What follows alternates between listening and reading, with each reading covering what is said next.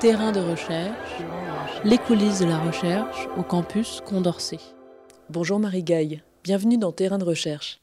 Dans ce troisième épisode, nous allons parler de l'apport des sciences humaines et sociales à la recherche en santé et aux politiques de santé publique à travers la présentation de la plateforme Sciences humaines et sociales santé portée par l'Institut des sciences humaines et sociales du CNRS et hébergée au campus Condorcet.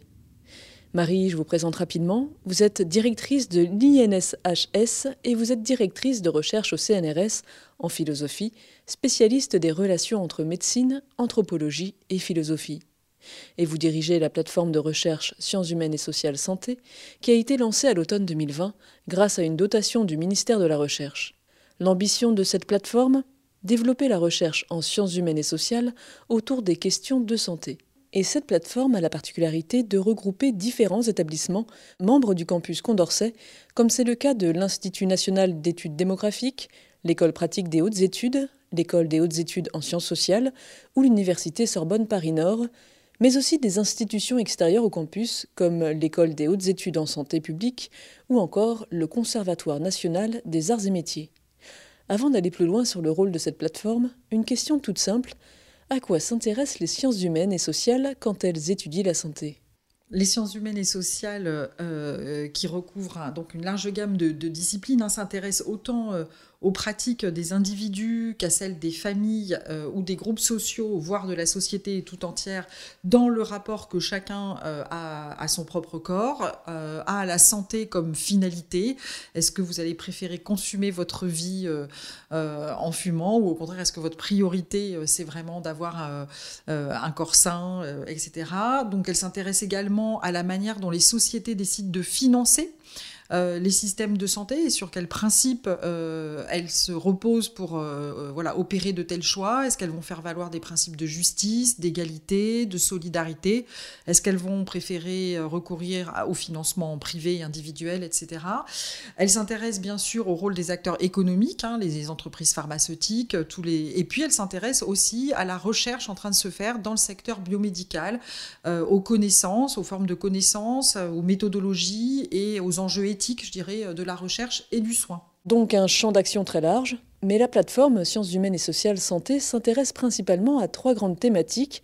La première, la participation du public à la détermination des politiques de santé, à la recherche et aux soins, c'est-à-dire alors, euh, dans les années 60, pour revenir à, des éléments un petit peu historiques, aux États-Unis, dans un premier temps, des scandales ont éclaté euh, parce que dans certains laboratoires, des personnes vulnérables euh, étaient utilisées en fait à leur propre insu hein, pour effectuer des recherches. Je pense à des personnes âgées, des enfants, des personnes en situation de handicap, etc. Et à la suite de ces scandales, une première réflexion a été instruite aux États-Unis dans les années 70 pour que les personnes impliquées dans des recherches donne un consentement de façon active. Et on va dire que ça a été le point de départ, donc d'abord en Amérique du Nord, au Canada, puis après en Europe dans les années 90 dans un certain nombre de, pays, pour euh, développer toute une réflexion qui est d'abord politique et juridique hein, sur la place de la personne dans les décisions de santé, soit du côté de la recherche, et évidemment dans un certain nombre de sociétés, tout ça a été alimenté par l'épidémie euh, du sida, et puis de manière beaucoup plus générale, ordinaire, dans les décisions au quotidien euh, à, l'hôpital. En France, la loi de 2002 sur les droits euh, des patients a été le grand acte qui a mis sur la table en fait un, un nouveau rôle pour le patient qui devient dûment informé, dûment éclairé, la personne qui décide pour lui-même. Donc la question de la participation, elle s'inscrit d'abord dans une trajectoire sociale de plusieurs dizaines euh, qui prend des, des, chemins très différents d'une société à l'autre, mais c'est vraiment celle de euh, la, prise de décision et euh, la manière dont les citoyens sont impliqués dans les décisions sur la recherche, euh, sur les méthodes expérimentales, sur les finalités, voire le financement de la recherche, dans le champ du soin, donc sur la santé telle qu'elle euh, les concerne au premier chef, et puis euh, éventuellement sur un plan politique, évidemment, sur les questions de, de mode de financement de la santé et de la sécurité sociale en France. La deuxième thématique à laquelle s'intéresse la plateforme Sciences humaines et sociales santé, ce sont les transitions de type démographique et les mutations de type sanitaire et environnemental. Vous étudiez la pandémie notamment? Oui, donc alors de façon euh, plus large, euh, cette, euh, cette, référence à l'idée de transition et de mutation, elle, se déploie en différentes directions. D'abord une transition démographique, qui se caractérise par une augmentation dans les sociétés dites du Nord, mais de plus en plus aussi dans les sociétés dites du Sud, d'une population vieillissante. On vit plus longtemps, plus vieux, pas nécessairement en bonne santé, mais en tout cas plus longtemps, de façon vraiment significative sur le plan statistique. Elle fait aussi, euh, euh, elle renvoie aussi cette idée de mutation et de transition à une mutation des grandes maladies qui sont dominantes en fait dans une société. Par exemple, on a une explosion depuis quelques dizaines d'années des pathologies chroniques, donc euh, des, pathologies dont on ne guérit jamais tout en pouvant continuer à vivre. La maladie, effectivement, la, plus sans doute la plus connue euh, de nous tous, c'est euh, le diabète. Et puis, elle fait également référence, et là peut-être plus la notion de mutation, à des phénomènes environnementaux dont la pandémie de Covid-19 un exemple paradigmatique, mais euh, certainement pas euh, nécessairement euh, le seul, et qui finalement, par les maladies qu'il suscite et les problématiques de santé publique qu'il suscite pour les sociétés à l'échelle globale, à l'échelle du monde, eh bien vraiment deviennent des enjeux qu'on désigne comme des transitions ou des mutations dans le domaine sanitaire et environnemental. Et que vont donner vos études sur cette thématique-là? Vous avez des exemples?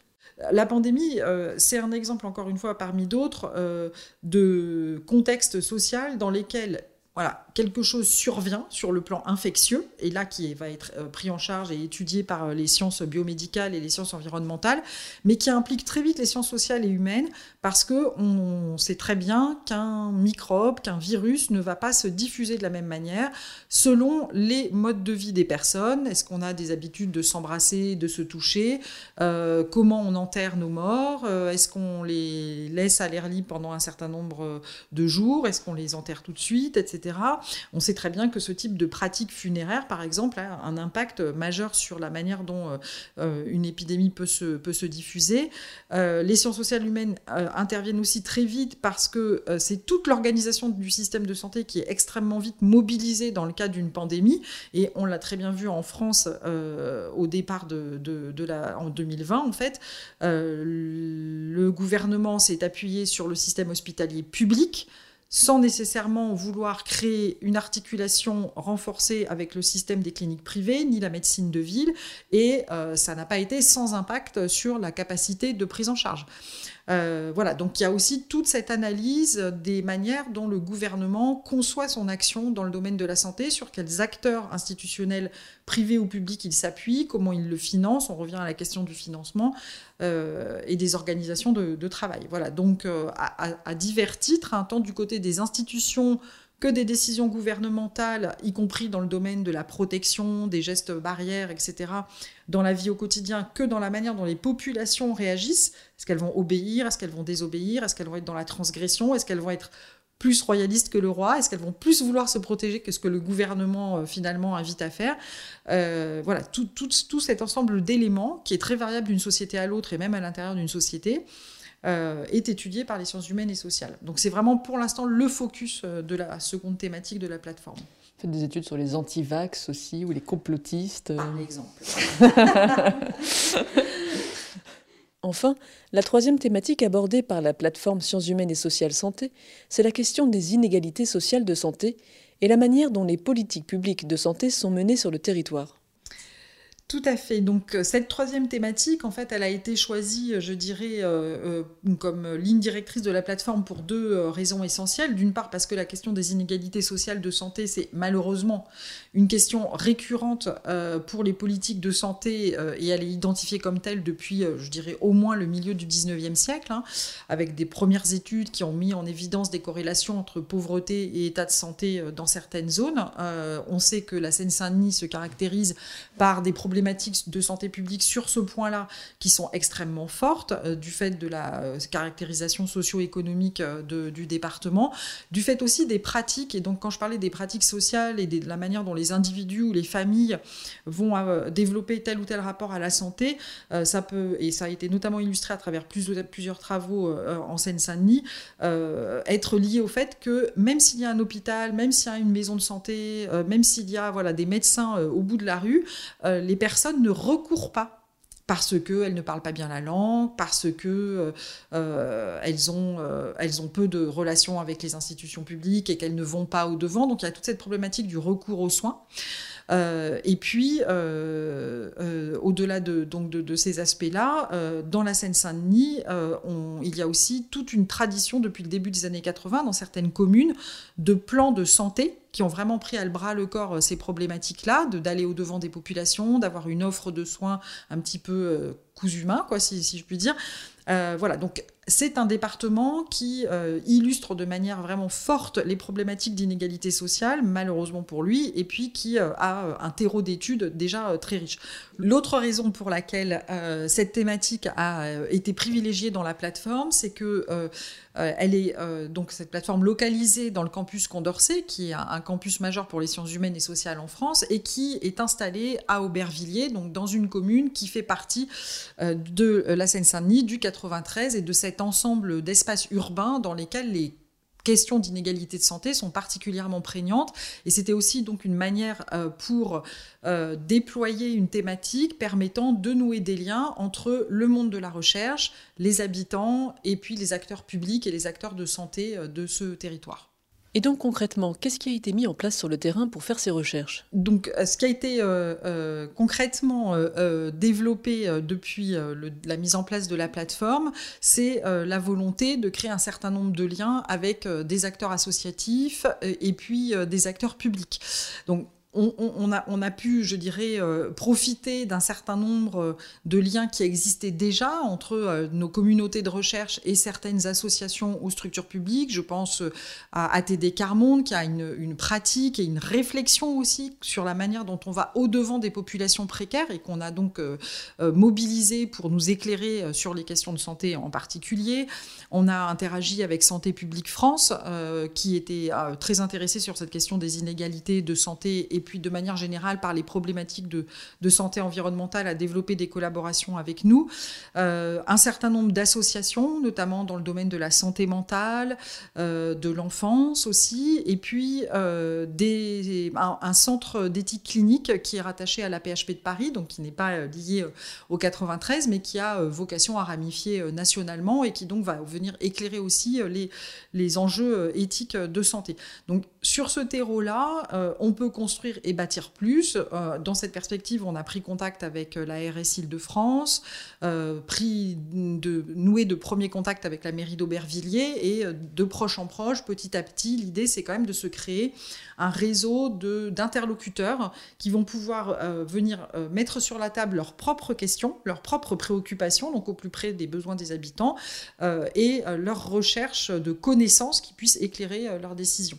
Dans cette perspective-là, on a euh, bâti avec euh, Zoé Vaillant, qui est maîtresse de conférence en géographie euh, à l'université de Nanterre, un projet de postdoctorat, donc un travail de recherche développé sur deux ans pour appréhender sur un ensemble de communes aux pratiques diverses sur le plan politique, donc des communes qui ont des politiques de santé depuis les années 80, ou au contraire des communes qui d'une certaine manière, commencent tout juste à instruire la question, des communes aussi qui se caractérisent différemment par l'habitat, habitat pavillonnaire, dispersé, ou alors au contraire grands ensembles d'immeubles, ce qui crée aussi des, formes d'interlocution euh, différentes. Donc, donc enquêter en fait sur cette euh, diversité de, communes, euh, la manière dont les politiques sont mises en œuvre et dont elles peuvent répondre aux enjeux des inégalités euh, de santé. Donc la postdoctorante qui a été recrutée, qui est anthropologue, euh, elle a à la fois euh, comme objectif d'avoir cette cartographie hein, des politiques et puis après d'aller finement faire des entretiens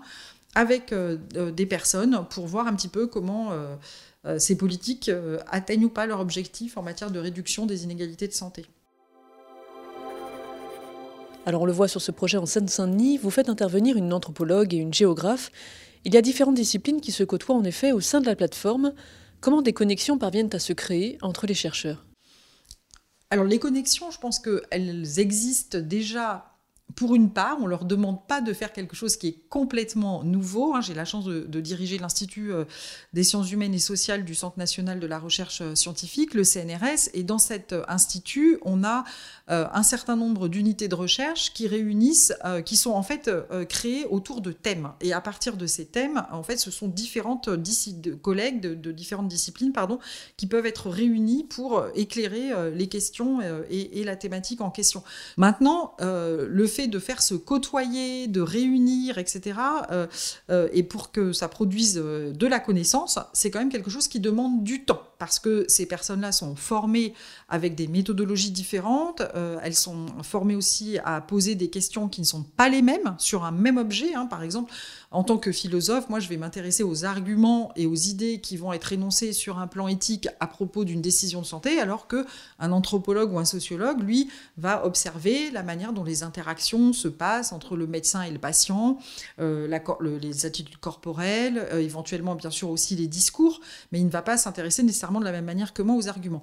Donc, ça implique effectivement que les gens aient envie de bénéficier de euh, cette euh, réciprocité d'éclairage et qu'ils apprennent à travailler ensemble à travers souvent des méthodes. En fait, hein, c'est les méthodes qui vont réunir les gens, euh, qu'ils co-construisent, des outils cartographiques, des manières de, de, réaliser des entretiens, de faire des enquêtes de terrain, etc., etc. Pour que nos auditeurs comprennent bien, auriez-vous des exemples de collaboration entre chercheurs? J'ai deux exemples notamment en tête, un qui était particulièrement, euh, je dirais, euh, ambitieux euh, et qui est l'étude Covid EHPAD en fait, qui a été pilotée, enfin qui est toujours en cours d'ailleurs et qui est pilotée par la plateforme interdisciplinaire de recherche sur la fin de vie que l'on soutient par ailleurs et qui a réuni sur six régions de France des sociologues, des juristes, des anthropologues, des psychologues, des philosophes pour un peu forcer les portes de la, des EHPAD au début de la pandémie et faire un certain nombre d'entretien et documenter aussi ce qui se passait dans les EHPAD dès le premier confinement. Et donc, d'une certaine manière, je dirais que les compétences de terrain des sociologues et des anthropologues, les compétences euh, euh, théoriques des philosophes pour savoir quels étaient les arguments, pour identifier bien les, les, éléments et les idées principales, les principaux pardon, qui, euh, qui étaient mis en avant par les soignants et les familles, les juristes aussi qui ont pu appréhender exactement quelles étaient les, voilà, les problématiques juridiques. Hein. Est-ce que les EHPAD pouvaient fermer leurs portes? Quelles, quelles, problématiques en termes de liberté publique et liberté des familles à voir leur, leur conjoint ou leur oncle ou leur tante, etc. Enfin, voilà, donc ça a été une réunion de regard extrêmement riche pour documenter ce qui s'est passé dans les EHPAD euh, lors de la première partie de la pandémie, et ça se poursuit aujourd'hui. Un autre, euh, un autre exemple auquel je pense est euh, la réunion, alors encore d'anthropologues et de juristes cette fois-ci, pour étudier la manière dont les décisions gouvernementales étaient mises en œuvre localement puisque effectivement, euh, on, sait très bien euh, sur le plan politique et juridique que euh, la mise en œuvre d'une loi, même si elle est formulée de façon totalement univoque et qu'elle est censée s'appliquer de la même manière partout pour tout le monde, eh bien, elle va connaître dans, son, sa mise en œuvre des petites variations locales. Voilà, parce que on fait face à telle population, parce que éventuellement le préfet ou le maire peuvent avoir une liberté dans la, dans la, une marge de liberté dans la mise en œuvre, et donc ce groupe-là a été étudier dans plusieurs espaces du territoire français euh, la manière dont les mesures contre la pandémie ont été mises en œuvre euh, de façon un petit peu diversifiée. Donc, ils ont à la fois mobilisé des compétences ethnographiques, d'observation de, de terrain, et puis des compétences juridiques. En juin 2021, vous avez organisé une rencontre autour des effets de la pandémie de Covid-19, documentée, décriée, analysée. Ce colloque a donc été l'occasion pour les chercheurs de s'écouter, de parler entre eux, de faire circuler la connaissance entre scientifiques de différentes disciplines. C'est d'ailleurs l'une des ambitions de la plateforme. Et justement, pouvez-vous nous rappeler ce qui a motivé sa création? Alors, qu'est-ce qui a motivé la création de la plateforme? Je dirais que ça renvoie à plusieurs euh, finalités. J'ai signalé au, début, ou vous avez signalé que euh, la plateforme était financée par le ministère de la Recherche, de l'Enseignement supérieur et de l'Innovation dans la perspective de contribuer à euh, je dirais, structurer et en tout cas rendre visible une communauté de recherche en sciences sociales. Alors, je dirais. Alors, c'est quelque chose qui, euh, depuis quelques années, euh, euh, connaît une dynamique importante et il y a plusieurs mouvements de structuration. Et nous, grâce à cette dotation du ministère, donc, on a pu proposer la mise en place de cette plateforme et la détermination des thématiques qu'on a évoquées tout à l'heure, elle tient en partie à la volonté de créer une sorte d'identité propre pour cette plateforme du campus Condorcet. Donc, pour résumer, euh, trois ambitions celle de créer un espace commun euh, pour les chercheurs, les chercheuses et les chercheurs, celle de créer une porte d'entrée euh, pour des interlocuteurs extérieurs, acteurs de santé, acteurs politiques, voilà, publics, privés, individus, associations, et développer des collaborations internationales et des collaborations interdisciplinaires de recherche en cohérence avec le projet du campus Condorcet et de ses établissements membres. Si je comprends bien, l'objectif de la plateforme, c'est de faire se rencontrer les chercheurs pour que les connaissances circulent entre les différentes disciplines et s'ouvre également à la société civile. Êtes-vous d'accord avec cette analyse? Je suis tout à fait d'accord avec cette analyse et euh, elle est euh, tout à fait, euh, comment dire, à propos, non seulement donc dans la perspective de produire des connaissances fondamentales, mais aussi de réfléchir un petit peu à la manière dont on les diffuse au-delà de la sphère académique, à travers quels outils et quel type de voilà, de, communication en fait. Donc il y a aussi un enjeu de, développer et d'apprendre à communiquer au-delà de la sphère académique euh, nos connaissances. Et quel est l'avenir de la plateforme? Alors l'avenir de la plateforme, euh, ben, c'est toute une interrogation qu'on va essayer de mener. Nous commençons l'année 2022. Euh, euh, elle a fait l'objet d'un financement qui a été accordé au début de la pandémie, puis qui a été vraiment mis en place donc tout au long de, de l'année 2021. ce financement permet en principe de déployer des recherches pour 24 mois et le Centre national de la recherche scientifique, donc et en particulier l'Institut des sciences humaines et sociales, réfléchit à l'heure actuelle à la manière et aux objectifs hein, euh, qui pourraient justifier une poursuite du financement. Si le ministère euh, ne reconduit pas euh, la dotation, le CNRS pourrait éventuellement poursuivre au moins partiellement afin de voilà, de, renforcer hein, et de solidifier euh, ce qui aura été fait euh, ces deux premières années. Donc la perspective est plutôt celle de la prolonger et dans les trois euh, objectifs que j'ai évoqués tout à l'heure. Mariga, il est temps de vous laisser le mot de la fin, c'est à vous.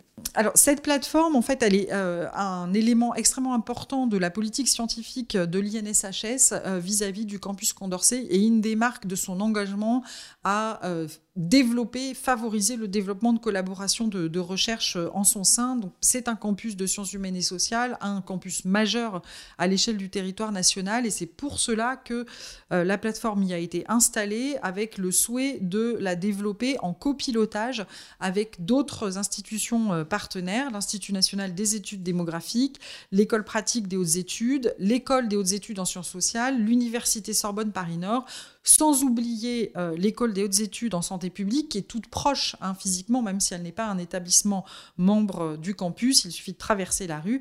Et encore, euh, je voudrais aussi citer le CNAM, qui est un peu plus loin, mais guère plus, et qui offre aussi des compétences scientifiques qui étaient intéressantes pour la plateforme. Donc c'est vraiment dans cet aspect collaboratif et de contribution au développement du campus Condorcet que la plateforme se déploie aujourd'hui et je l'espère pour longtemps. J'espère effectivement que cette plateforme euh, sciences humaines et sociales euh, santé aura une longue vie, euh, à la fois pour ce qu'elle permet en termes de réunion hein, des collègues et des différentes disciplines, mais aussi évidemment pour le dialogue avec les interlocuteurs extérieurs et ce qu'elle permet pour développer des collaborations internationales et interdisciplinaires.